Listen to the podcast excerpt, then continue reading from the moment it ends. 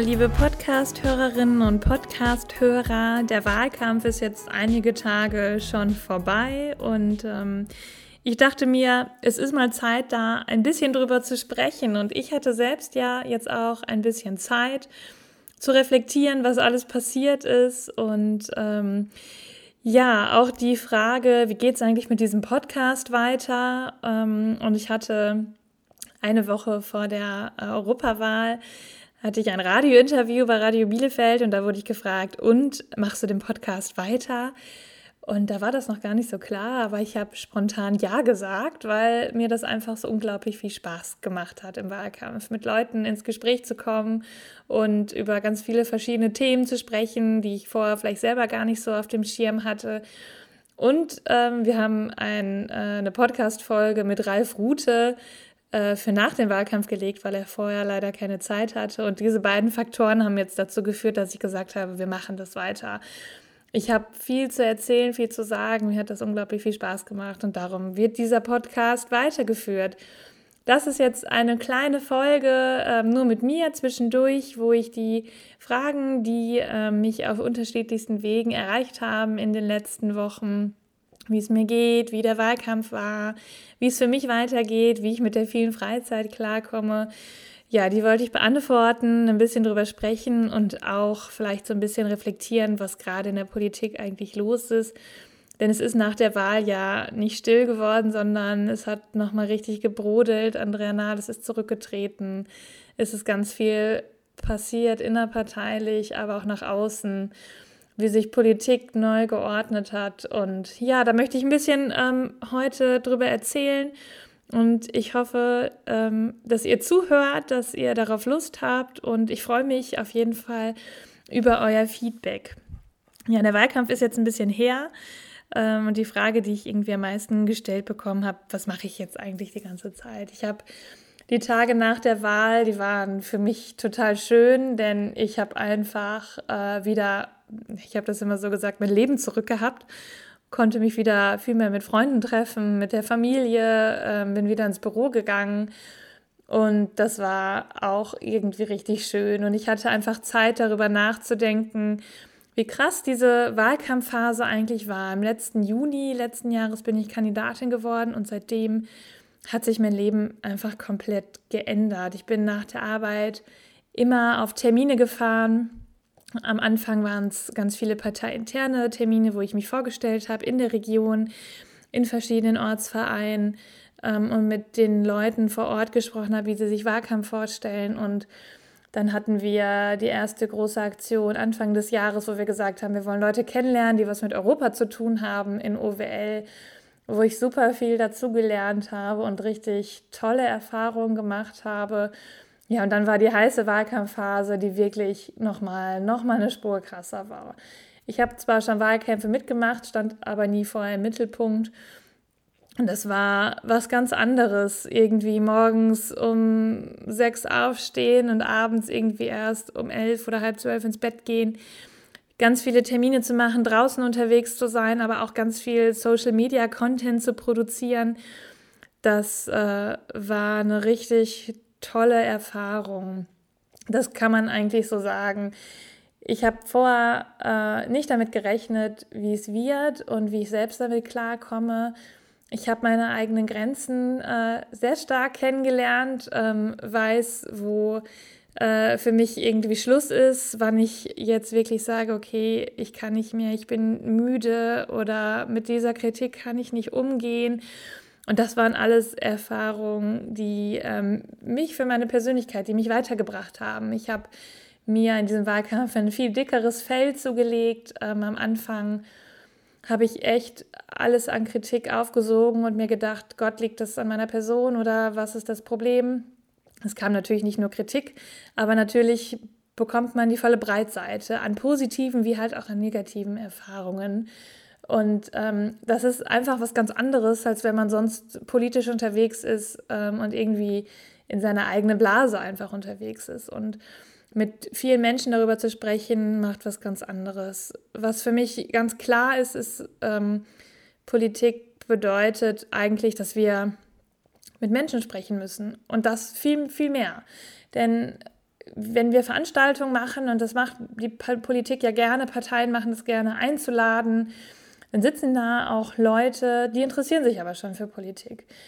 Aber die Leute, die vielleicht gar nicht wissen, dass es diese Veranstaltung gab in ihrer Stadt oder in ihrem Dorf und die vielleicht auch nicht die Tagesschau gucken oder anders irgendwie sich informieren, die bekommen das nicht mit. Und diese Leute zu erreichen, das war eigentlich die größte Herausforderung. Darum waren wir viel draußen unterwegs, da, wo Leute ihre Freizeit verbringen, wo sie ihren Alltag haben, wenn sie einkaufen gehen, wenn sie auf den Markt gehen, auf Spielplätze, vor den Haustüren das war für mich das, was wirklich ähm, richtig gezählt hat, die Leute dort abzufangen und ihnen zu sagen, ey, Politik ist überall bei euch. Und dieser Spruch, dem, äh, der im Feminismus groß geworden ist, zu sagen, das ähm, Private ist politisch, das ist genau das, was das eigentlich umschreibt. Und da merkt man auf einmal auch, dass ganz viel, was wir in der Politik äh, besprechen, bei vielen gar nicht ankommt oder die auch gar nicht interessiert, weil die weil man einfach vielleicht ganz andere Probleme hat als alleinerziehende Frau oder als ähm, Mensch, der Diskriminierung aufgrund von seiner Herkunft oder seiner Religion erfährt.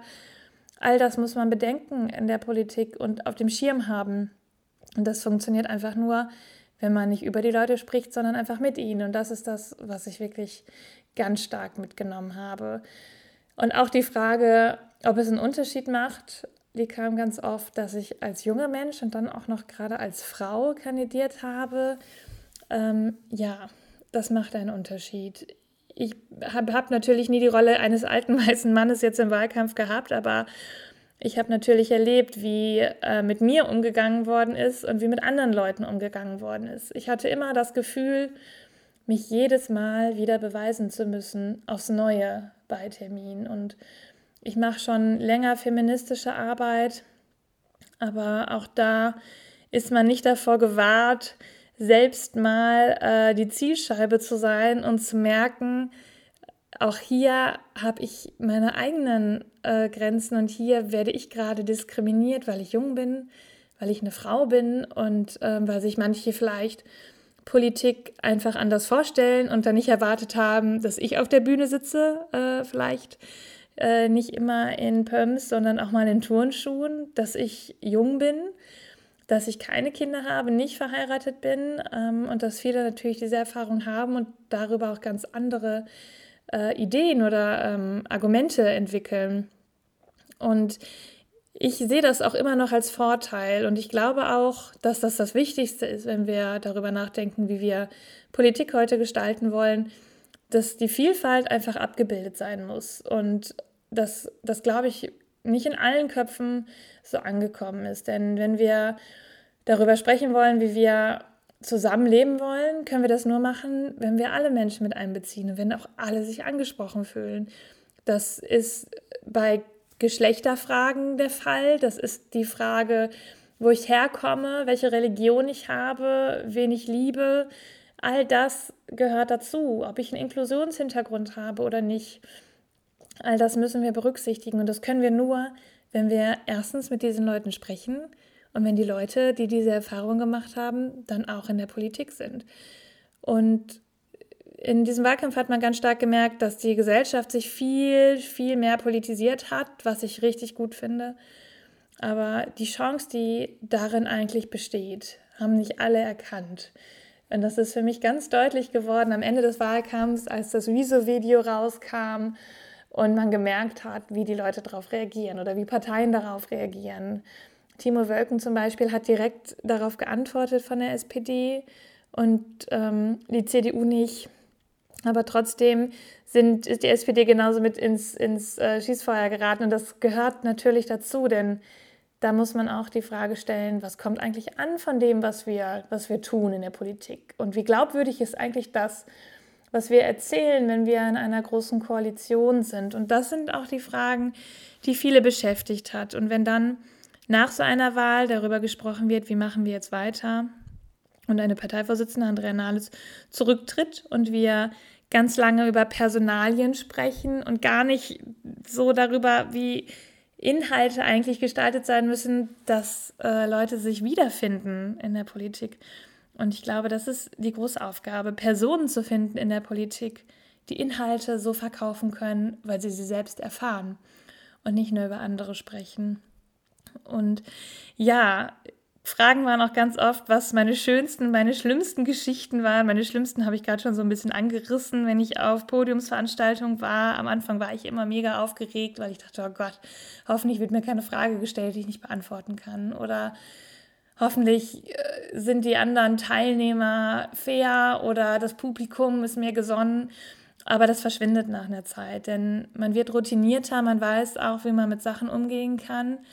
Aber die schlimmste Erfahrung war zum einen äh, mit der Unsicherheit umzugehen, zu lernen auch, das zu können ähm, und sich selbst beweisen zu müssen, dass man nicht vorurteilsfrei in einem Raum ist. Denn Menschen machen sich ähm, direkt Gedanken und denken direkt, wenn sie mich sehen, haben sie ein Bild im Auge oder im Kopf. Und das muss man einfach, glaube ich, stark berücksichtigen. Schlimme Erfahrungen für mich waren auch ähm, Gespräche, die wir hatten, die sich nachher wirklich in den Wahlergebnissen gezeigt haben, wenn wir in Ortsteilen waren, wo viele Menschen auf Märkten über geflüchtete Menschen schlecht gesprochen haben oder wirklich argumentativ äh, rechtes Gedankengut präsentiert haben, ohne das zu überdenken.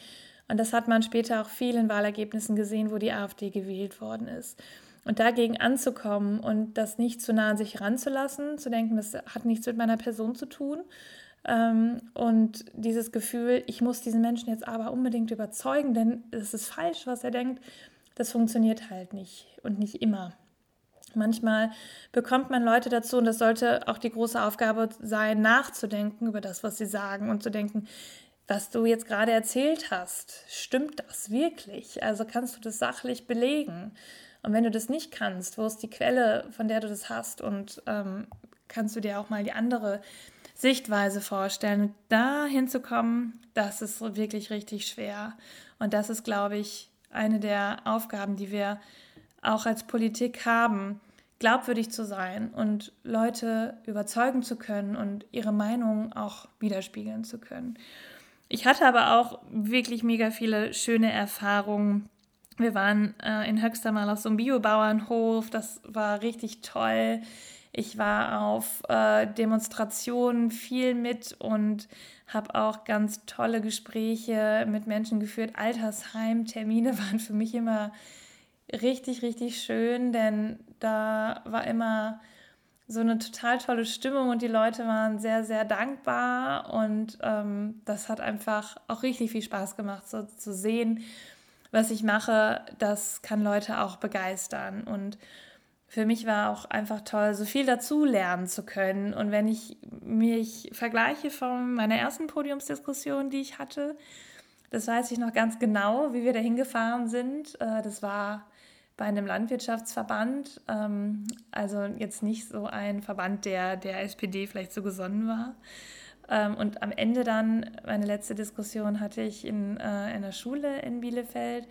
Da lagen einfach Welten zwischen. Welten, wie ich argumentiert habe, wie ich dazugelernt habe, ähm, aber auch ähm, zu sehen, dass man nicht immer mit Leuten spricht, die die gleiche Meinung haben. Und das hat man ja ganz oft, wenn man in einer Partei ist, ist man ja in seiner Blase und dann muss man da raus und einfach viel, viel mehr drüber sprechen. Ja, und mir geht es jetzt wirklich gut und ich hatte ja, ich wusste ja von Anfang an, dass es schwierig wird, dass ich reinkomme. Ich habe mit einer Stimme einen innerparteilichen, ähm, eine innerparteiliche Wahl verloren, sonst hätte ich einen sicheren Listenplatz bekommen. Und darum war von Anfang an klar, ähm, es ist sehr unwahrscheinlich, dass ich reinkomme. Und es hat sich natürlich dann in den letzten Monaten so abgezeichnet, dass ich wusste, okay, das wird nichts.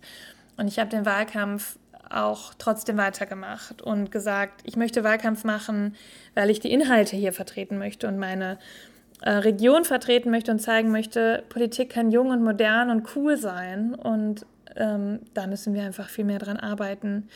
Und wenn wir jetzt sehen, wie ein Zustand der Partei ist, dass wir an Umfragewerten verlieren, dass wir ähm, diskutieren, wer die SPD übernimmt, wie das Verfahren aussehen soll, dann sieht man einfach, dass Parteien nicht darauf vorbereitet waren, auch nicht die SPD, wie sich eine politische Kultur eigentlich verändern kann und was das mit Parteien machen kann und wie wir eigentlich heute Politik machen wollen. Es ist keine Stammtischpolitik mehr, äh, wo ich in meinen Ortsverein gehe und meine Meinung vertrete, sondern es geht ganz viel über Social Media und Parteien und auch die SPD und Politiker müssen einfach lernen und das muss jeder auch für sich selbst sehen, dass man da viel mehr aktiv sein muss, um Leute erreichen zu können und sich auch überlegen muss, ähm, muss meine Ortsvereinssitzung wirklich abends um 20 Uhr sein? Kann ich dann wirklich die Leute mitnehmen, die Kinder zu Hause haben oder die vielleicht abends auch noch arbeiten oder dann vielleicht auch einfach keinen Bock mehr haben, weil sie abends irgendwie sich entspannen wollen? Also all das gehört dazu, darüber nachzudenken, wie wir heute Politik eigentlich machen wollen. Wie wollen wir Leute beteiligen? Wie wollen wir mehr Leute beteiligen? Und wie wollen wir eigentlich solidarisch zueinander stehen? Das ist was, was mich sehr beschäftigt hat die letzten Tage, zu sehen, wie unsolidarisch es auch zugehen kann, wenn es um äh, Personen geht und Personalaufstellungen, wie manche Menschen ihr eigenes machtpolitisches Interesse verfolgen und gar nicht darauf achten, dass Politik und der Sinn von Politik eigentlich dazu da ist, dem Gemeinwohl zu dienen. Das ist auf jeden Fall meine Auffassung. Politik nur aus eigenen Interessen ist nie förderlich, zu sagen, ich mache das, weil ich möchte gerne diesen Job haben oder diese Karriere machen, sondern Politik sollte man machen wollen, meiner Meinung nach, weil man Inhalte vertreten will, weil man für eine Sache kämpfen will, weil man dafür brennt, weil man Visionen hat, weil man die umsetzen will. Und natürlich ist kein Mensch selbstlos. Ich bin auch nicht selbstlos. Ich mag es auch im Mittelpunkt mal zu stehen und mir hat es auch immer wieder Spaß gemacht. Und natürlich guckt man, wie viele Likes bekommt man für die Sache oder für die andere nicht. Da muss jeder genauso ehrlich zu sich sein. Aber das Ziel sollte doch vielmehr sein, zu sagen, wir kämpfen, weil wir unsere Zukunft sicher machen wollen. Und das können wir nur, wenn wir alle Leute beteiligen und zwar die Vielfalt unserer Gesellschaft abbilden. Und das passiert einfach zu wenig. Und diese Forderung aufzustellen bedeutet im Umkehrschluss genauso, auch danach zu handeln. Und auch danach zu handeln, wenn es um Personaldebatten geht oder wenn es darum geht, wie wir Inhalte aufstellen wollen, wie wir Leute begeistern wollen, dazu zu sagen, ey, ihr seid so cool, ich will bei euch mitmachen und ich glaube euch auch, was ihr sagt.